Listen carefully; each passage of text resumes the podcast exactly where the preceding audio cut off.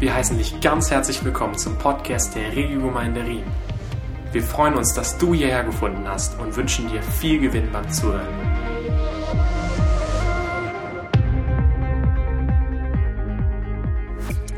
Ich möchte euch gerade ähm, erzählen, über was ich heute werde predigen. Denn es ist keine Predigt zu einem Josua-Text, obwohl wir in dieser Serie drin sind. Aber ihr werdet merken, es hat trotzdem etwas so ein bisschen mit dieser Situation zu tun, wo wir uns im Moment als Gemeinde befinden. Ich bin im Frühling angefragt worden, ob ich ähm, für die EVP, für die Evangelische Volkspartei als Landrätin würde kandidieren und es ist eigentlich klar, dass ähm, der bisherige Landrat, also der steht wieder zur Wahl und der wird sicher auch wieder gewählt. Das heißt, ich bin eigentlich nur ein Listenfüller, wo einfach hoffentlich der Partei noch ein paar zusätzliche Stimmen bringt. Und man hat, ich habe verschiedene Gespräche gehabt, man hat mir gesagt, offizielle Verpflichtung für dich im Moment ist nur, dass du einfach zum Fototermin kommst. Meine Kinder finden es schon schlimm, die Vorstellung, dass ich irgendwie nachher auf so offiziellen Fotos bin, aber das nur so nebenbei. ich habe keine Rücksicht auf das genommen und ich habe denen auch zugesagt. Und ähm, so nach der Sommerferien bin ich dann so mal mit dem Velo durch Altschwil durchgeradelt und dann ist mir plötzlich so der Gedanke gekommen, hey, was weißt du eigentlich von dem Alschwil, wo du schon so lange wohnst und interessierst du dich überhaupt für das Alschwil? Und ich habe so ein bisschen mehr müssen sagen, na ja, also es gibt irgendwie schon ein bisschen Luft nach oben diesbezüglich. Und während ich so weitergefahren bin, ist mir plötzlich aus Jeremia der Vers vor Augen gestanden, suchet der Stadt Bestes. Und ich habe so gedacht, okay, okay, gut. Ich habe gemerkt, das ist wie ein Auftrag an mich, einfach dieser Stadt, also jetzt nicht nur Altschwil, im größeren Bereich halt wirklich das Wohl zu suchen. Und ich habe gemerkt, hey, wenn jetzt mein Name wirklich auf dieser Liste soll stehen, dann gibt es nicht nur die offizielle Verpflichtung von dem Fototermin, sondern es gibt auch die inoffizielle Verpflichtung, die ich mir selber auferlege, dass ich wirklich versuche, mich fürs Wohl von dieser Stadt einzusetzen. Und ein bisschen später haben wir den Gottesdienstleitungssitzung gesehen und weil wir im Sommer nicht da sind, haben wir gar nicht so mitbekommen, dass sich da Punkt der Umzug wieder etwas aufgetan hat und man hat mich dann nachher informiert an dieser Sitzung. Und wenn ich die Informationen dann daheim nochmal irgendwie so durch den Kopf gehen lasse, habe ich wie gemerkt, hey, der Vers suchen der Stadt Bestes, der ist vielleicht gar nicht unbedingt nur für mich selber, sondern er hat vielleicht für uns als ganze Gemeinde auch Relevanz für unsere Zukunft.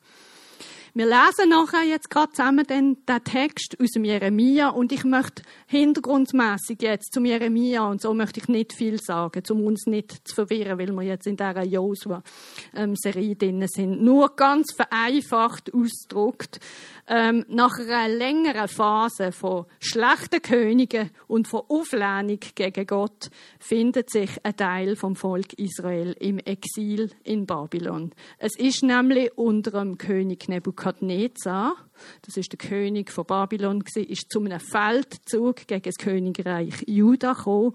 Und darum ist ein Teil von dem Königreich ist, ähm, zerstört worden, unterworfen worden und auch die Hauptstadt Jerusalem ähm, ist davon betroffen gewesen. Und man hat einen Teil von der Oberschicht von dem Volk, das hat man ins Exil verbannt nach Babylon. Das ist dazumals ist das eine gängige Maßnahme gewesen, zum zukünftige Aufruhr einfach schon im Keim zu stecken, dass man einfach mal so die wichtigsten Leute hat man einfach mal ins Exil abgeschoben. Und unser Text, den wir jetzt lesen, der stammt also aus einem Brief, wo der Jeremia im Auftrag von Gott den an die Verbannten in Babylon schreibt. Wir lesen zusammen den Text.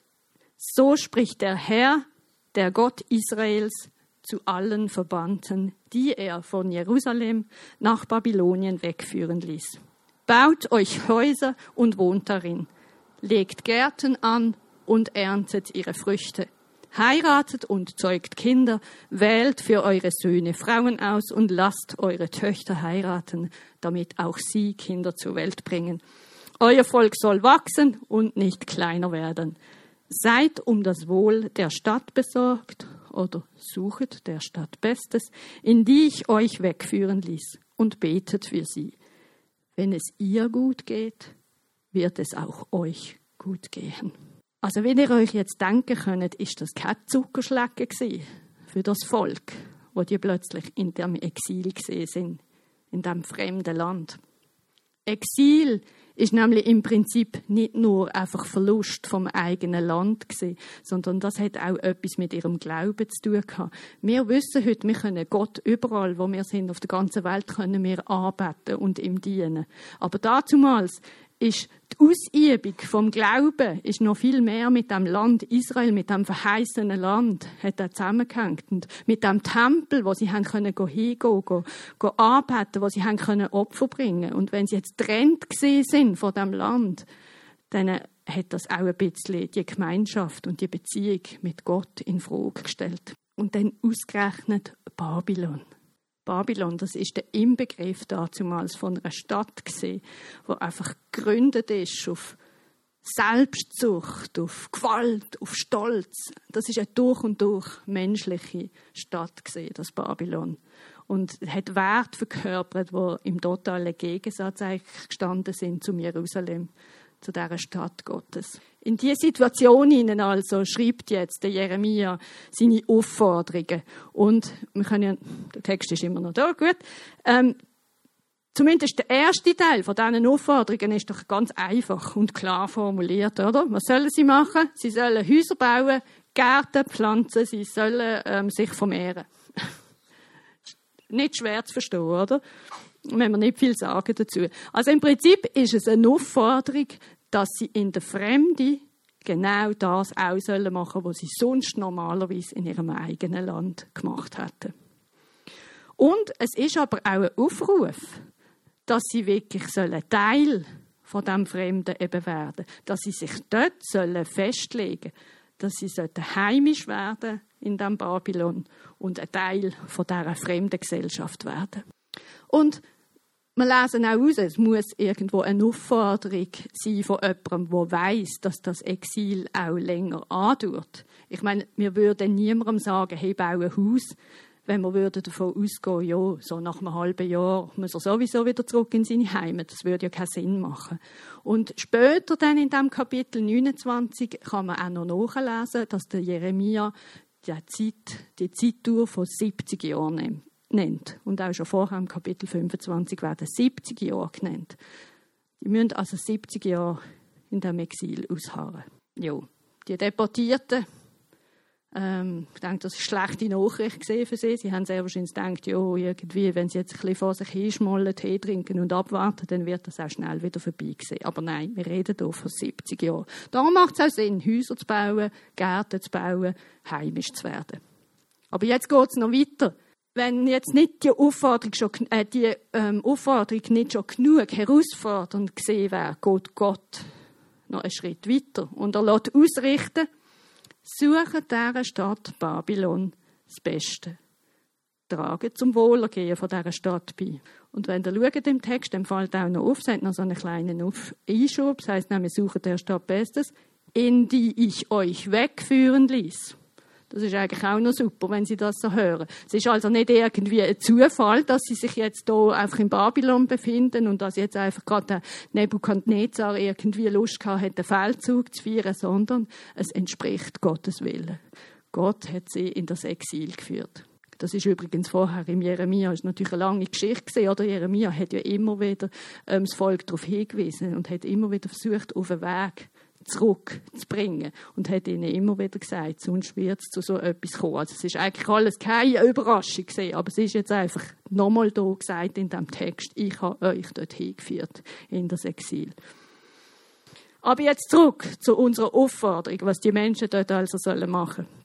Sie sollen die Zeit in ihrem Exil, also jetzt offensichtlich, nicht nur einfach absitzen und möglichst abgesondert von diesen Babyloniern jetzt ihr eigenes Leben feiern, so ghettomässig, so ein für sich, sondern Gott, der ruft jetzt wirklich das Volk Israel zu einem aktiven Tun auf. Sie sollen sich einmischen, sie sollen sich in das Fremde investieren, sie sollen das Fremde mitgestalten, verändern, neu machen, sich einbringen. Aber es geht noch weiter, die ganze Sache spitzt sich noch ein bisschen mehr zu. Gott tut nämlich das Wohlergehen von dem Volk Israel tut er direkt koppeln an die Wirksamkeit von ihrem Dienst an dem Babylon, indem er sagt, wenn ihr euch ums Wohlergehen von dieser Stadt Babylon kümmert, dann geht es euch auch gut. Dann sorgt ihr indirekt eigentlich auch ganz für euch selber. Das ist übrigens wieder eine Verheißung. Es wird euch gut gehen. Und damit wären wir doch wieder ein Stück weit bei dieser Serie, wo wir im Moment drin sind, Promised. Eine Verheißung. Und wir sehen auch, Gottes Logik ist einfach anders wie unsere Logik.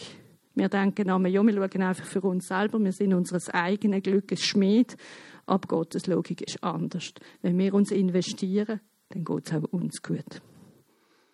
Und jetzt möchten wir nachher natürlich noch klären, was überhaupt jetzt mit dem Wohlergehen, mit dem Besten auf sich hat. Aber im Prinzip müssen wir auch noch anschauen, hat denn die Aufforderung überhaupt etwas mit uns zu tun? Weil der Jeremia schreibt diesen Brief an die Verbannten im Exil. Kann man das jetzt einfach übertragen auf uns? Ich habe nicht Theologie studiert, ich habe nicht alle Bibelstellen im Griff, ich kann nicht alle äh, Zusammenhänge irgendwie herstellen. Äh, von dem her gesehen will ich mich da nicht auf Test rauslassen und eine hundertprozentige Aussage raushauen. Aber das jüdische Exil, das wird oft auch als Bild benutzt für unseren Status, wo wir als Christen in der Welt haben. Es gibt ja verschiedene Bibelstellen, ähm, wo es heißt, dass wir auf dieser Welt als Christen nur Gäste, nur Fremde sind, dass wir hier selber keine bleibende Stadt haben, sondern eigentlich nur auf der Durchreise uns befinden zu unserer finalen Destination im Himmel dann nachher.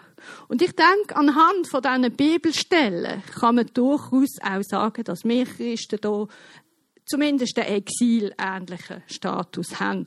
Und dass sich darum, dass man schon durchaus kann ableiten kann, dass der Aufruf, nämlich der Stadt das Beste zu suchen, auch uns gilt. Aber ganz unabhängig davon muss ich auch sagen, dass der Aufruf, so wie die im Exil da eben bekommen haben, ähm, das scheint mir, der ist auch in eigentlich dem Gebot von der nächsten Liebe ist enthalten.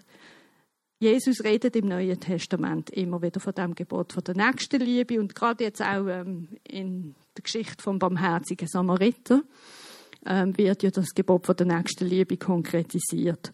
Und ähm, ich denke darum, will eben der Aufruf, der Staatsbeste zu suchen, eigentlich von, von dem Gebot von der Nächstenliebe umfasst ist. Darum kann man durchaus kann man sagen, es hat sehr wohl auch etwas mit uns zu tun.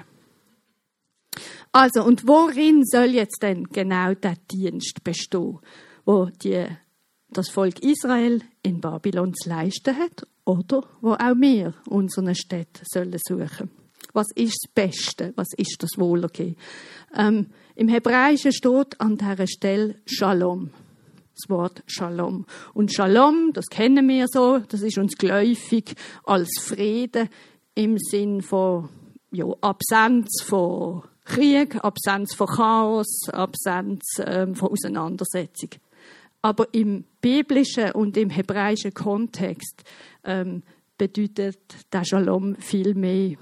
Das bedeutet eine Vollkommenheit, eine Unversehrtheit, bedeutet Gesundheit, Wohlbefinden ist in dem Shalom auch mit enthalten.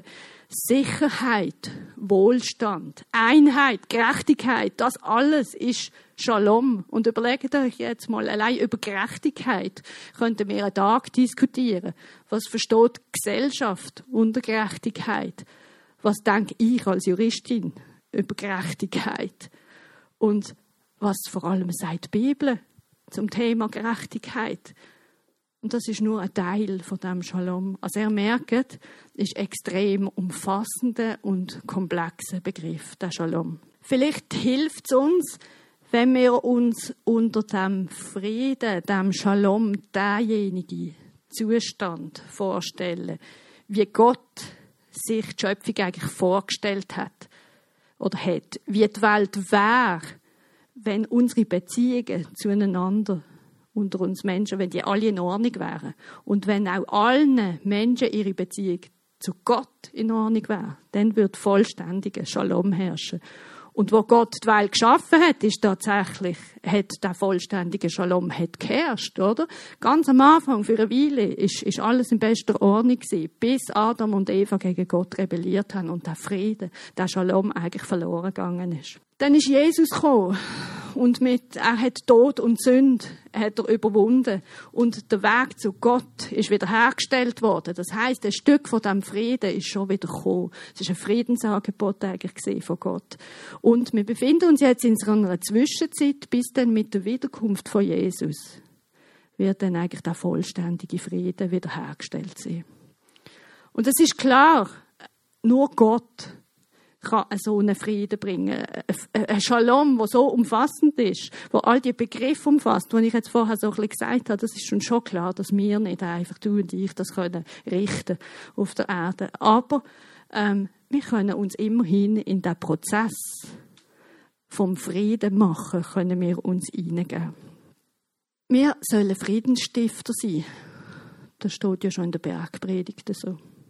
Selig sind die, die Frieden stiften. Glücklich zu preisen sind die, die Frieden stiften.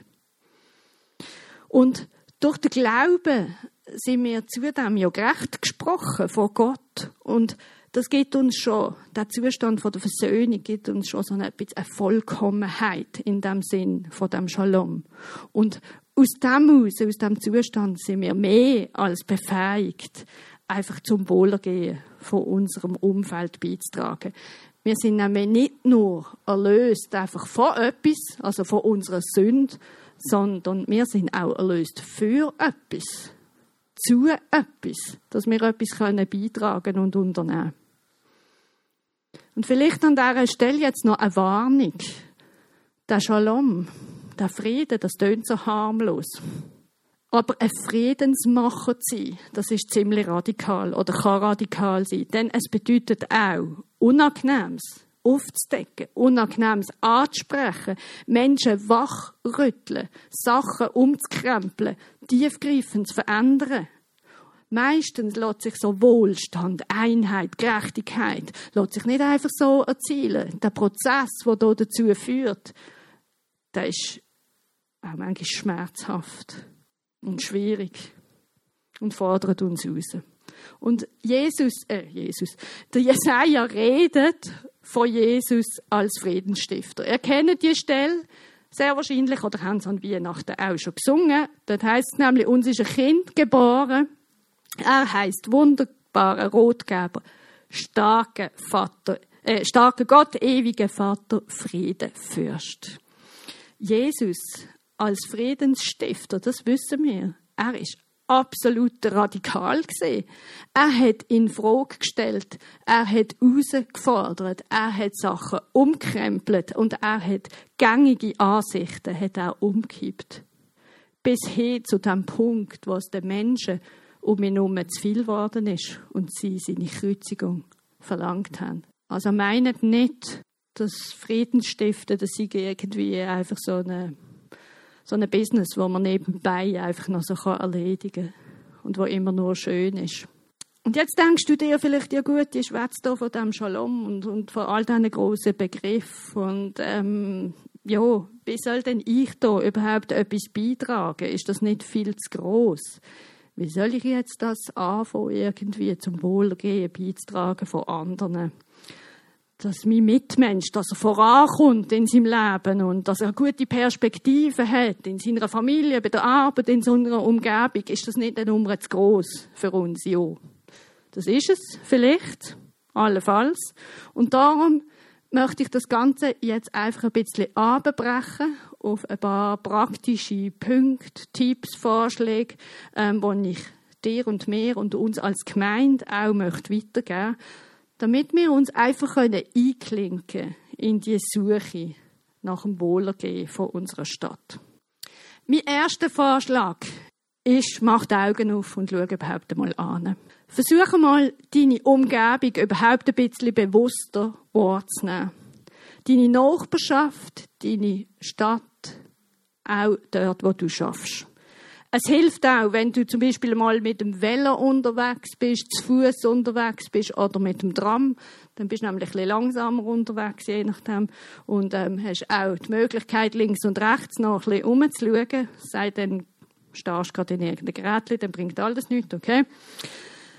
Aber gang mal so ein bisschen bewusster durch deine Stadt und schau mal ein bisschen um. Hat zum Beispiel genug Platz für Kinder zum Spielen? Gibt es Gewalt? Kommt Prostitution vor? Gibt es Obdachlosigkeit? Versucht dir auch vorzustellen, was geht denn hinter diesen Häuserfassaden so vor sich? Was für Leute wohnen dort? Ähm, sind das ärmliche Verhältnisse? Sind es viele Ausländer, die da wohnen? Oder sind es viele ältere Leute, die noch immer wohnen? Und überhaupt, wie ist die Umgebung? Ist zum Beispiel immer lärmig? In Allschwil ist ewig immer der Fluglärm ein Thema zum Beispiel. Aber auch bei deiner Arbeit, ähm, schau mal ein bisschen bewusster hin, schau, wo hat es Leute, ähm, wo, wo nicht so recht dazugehören, wo Informationen zum Beispiel nicht kriegen, wo sie müssten kriegen. Leute, die ewig unterfordert sind oder überfordert, schau einfach hin. Ich sehe zum Beispiel bei uns im Betrieb immer ähm, dass unsere Leute in ihren Schutzausrüstungen im Sommer einfach fast kollabieren, weil die einfach so, so heiß ist, die Ausrüstung, und gehen dann jeweils nachhocken und fragen, gibt es nicht auch Schutzausrüstung, die ein bisschen leichter ist, aber immer noch den gleichen Schutz würde bieten? Ich kriege jedes Jahr die gleiche Antwort. Es ist zu teuer. Gut. Also, also schaut um in eurem Umfeld, okay? Das Zweite ist, hinterfragt. Fang an von Fragen stellen. Gang den Sachen auf den Grund und sei neugierig. Fang an mal Fragen zu stellen. Wieso ist denn überhaupt etwas so, wie es ist? Ist es immer schon so gewesen? Oder was hat dazu geführt, dass es jetzt so ist? Wie ist etwas organisiert und wer ist verantwortlich für etwas in einem Gemeindewesen zum Beispiel? Und vor allem, überleg auch immer wieder, entspricht die Situation so, wie du sie siehst, entspricht die Gottes Maßstab? Entspricht die dem Shalom, von dem wir jetzt gerade gehört haben, dem Frieden, wo sich Gott wünscht für uns? Und dafür musst du immer wieder auch in die Bibel zurück und lesen, was sagt denn die Bibel, was, was sagt Gott zu einer bestimmten Situation, was ist sein Herz, was sind seine Maßstäbe. In der Bibel werden zum Beispiel immer wieder vier Kategorien von Menschen genannt, wo Gott als besonders schutzwürdig anschaut. Was sind die? Die Weisen, die Witwen, die Armen und die Fremden.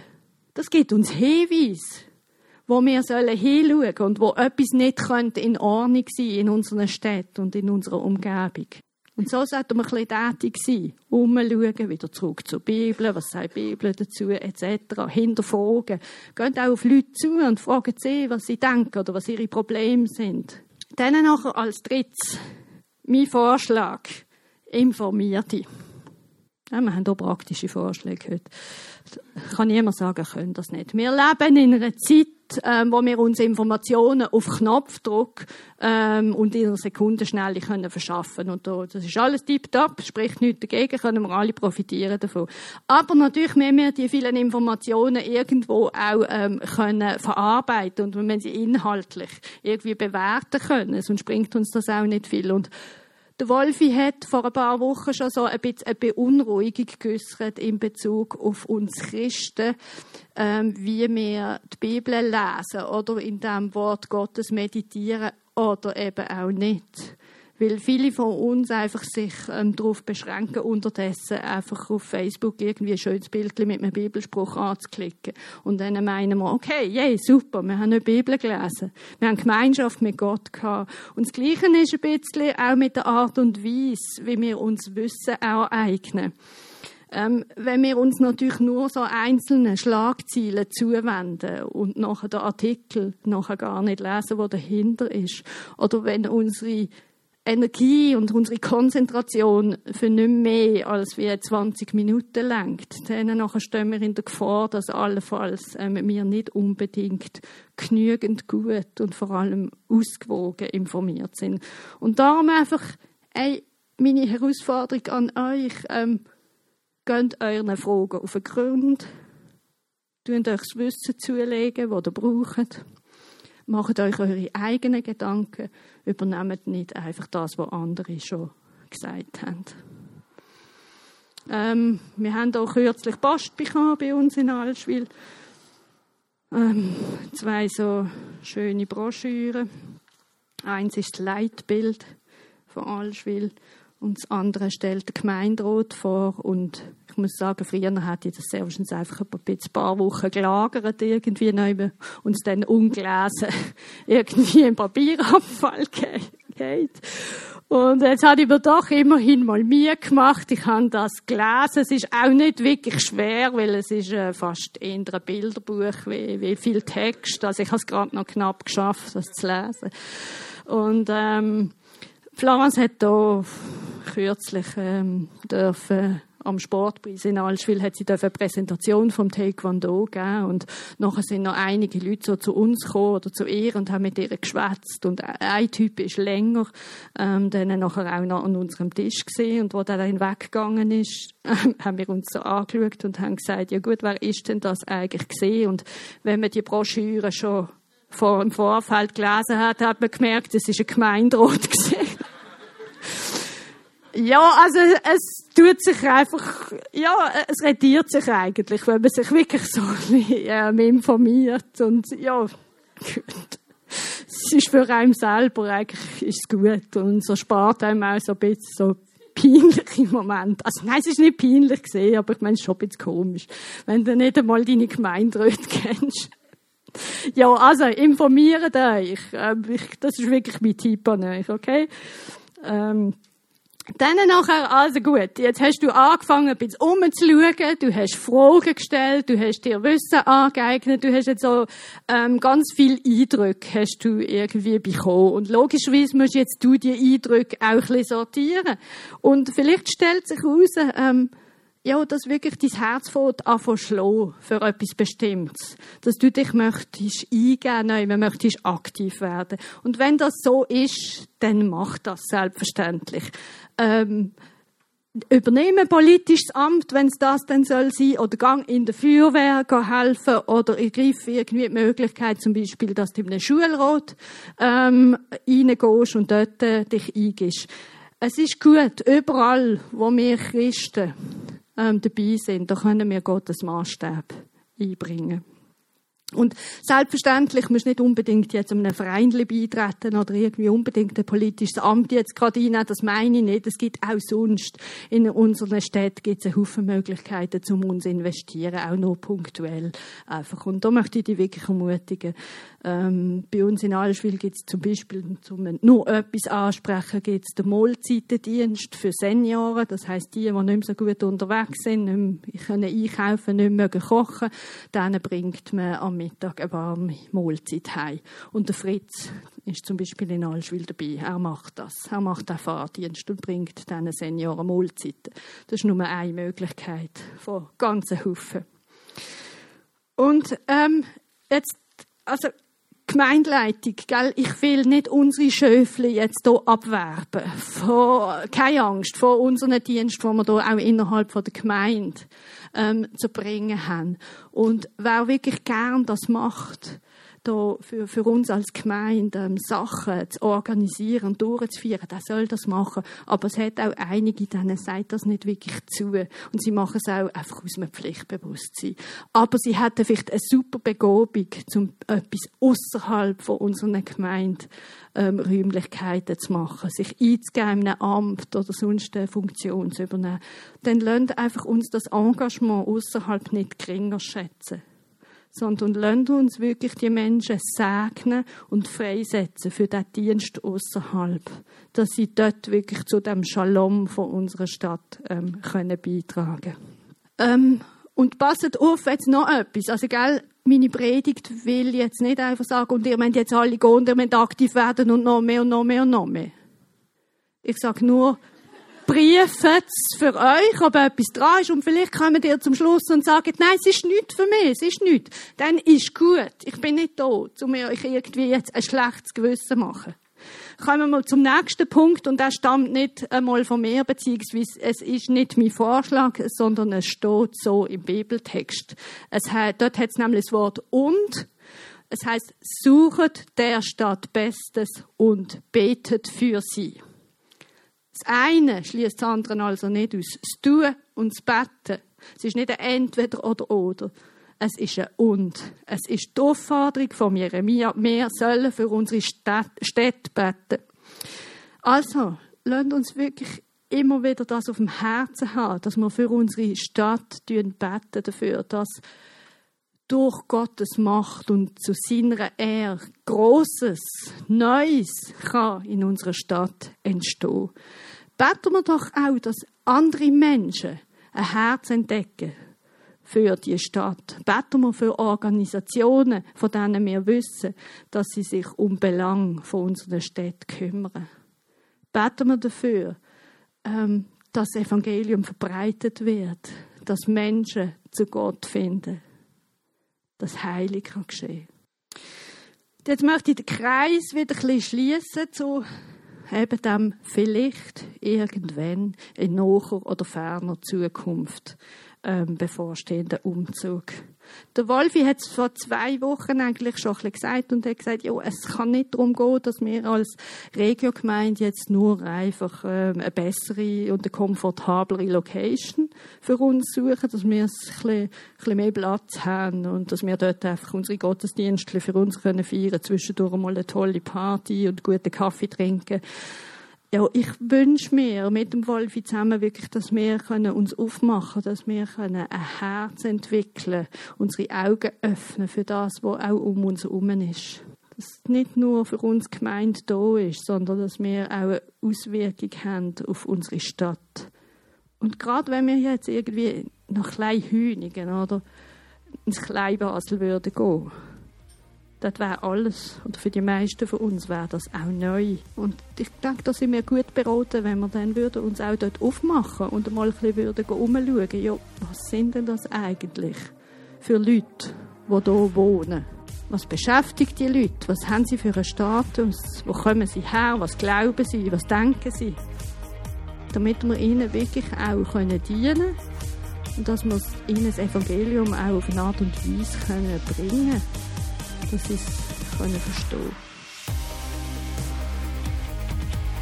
Für weitere Informationen über unsere Gemeinde besuche unsere Webseite www.regelgemeinde.ch.